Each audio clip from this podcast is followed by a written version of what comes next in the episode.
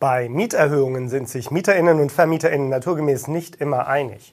Um Kompromissbereitschaft zu signalisieren, verringerte eine Vermieterin nachträglich die geforderte Mieterhöhung. Doch muss sie dafür ein komplett neues Mieterhöhungsbegehren starten? Diesen Fall und zwei weitere aktuelle Urteile stelle ich Ihnen heute vor.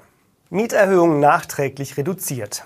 Den MieterInnen einer Wohnung in Nürnberg flatterte ein Mieterhöhungsbegehren ins Haus.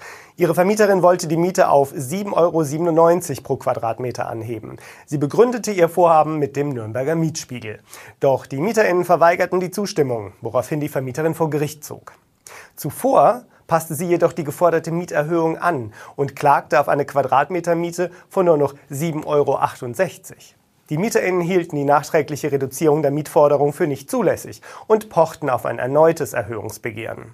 Doch sowohl das Amtsgericht Nürnberg als auch das Landgericht Nürnberg-Fürth hielten es für legitim, sofort die reduzierte Mieterhöhung einzuklagen.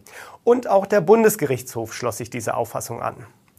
Die BundesrichterInnen erklärten, dass die Vermieterin im Mieterhöhungsverfahren berechtigt sei, die zunächst erhobene Mieterhöhung zu reduzieren. Denn das Verlangen der Vermieterin nach einer bestimmten Mieterhöhung würde immer auch schon eine betragsmäßig niedrigere Mieterhöhung beinhalten. Und die Mieterinnen konnten ja auf der Grundlage des Mieterhöhungsschreibens bereits prüfen, ob die Forderung rechtens ist. Zudem erlaubt ihnen das Gesetz, einer solchen Forderung nur zum Teil zuzustimmen. Daher waren die Rechte der Mieterinnen gewahrt, ohne ein weiteres Mieterhöhungsschreiben zu versenden. Vermieten Sie Ihre Wohnung oder Haus und suchen dringend die richtigen MieterInnen? Schalten Sie auf ImmoScout24 kostenlos Ihre Anzeige und profitieren Sie von unserer großen Nachfrage. Kommen wir zum nächsten Urteil. Eine Grundstückseigentümerin aus Schleswig-Holstein ärgerte sich über Katzenbesuch aus der Nachbarschaft.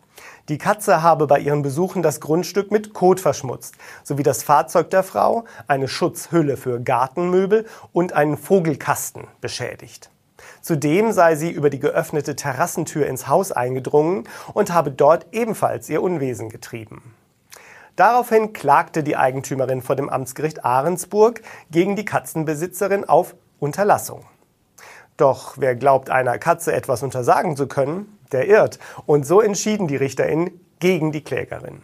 Ihr stehe kein Anspruch auf Unterlassung des Betretens ihres Grundstücks durch die Katze der Beklagten zu. Vielmehr habe sie derartige Beeinträchtigungen in einer Wohnhaussiedlung zu dulden.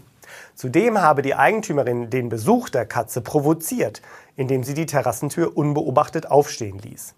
Die Behauptung, die Katze habe das Grundstück verschmutzt und Dinge beschädigt, habe die Klägerin nicht plausibel nachweisen können. Im dritten Fall geht es um anonyme Beschwerden. In einem Mietshaus in Baden-Württemberg informierte ein Mieter seine Vermieterin über üble Gerüche und Ungeziefer, die aus einer Wohnung im Haus kämen.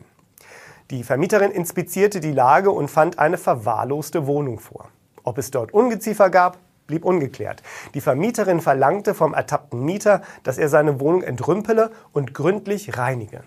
Dieser Aufforderung kam der Mieter nach und wollte im Gegenzug erfahren, wer in der Nachbarschaft ihn angeschwärzt habe. Die Vermieterin sah sich aus Datenschutzgründen nicht in der Lage, diese Auskunft zu erteilen. Zudem wollte sie nicht riskieren, dass ihr künftig entsprechende Hinweise vorenthalten würden.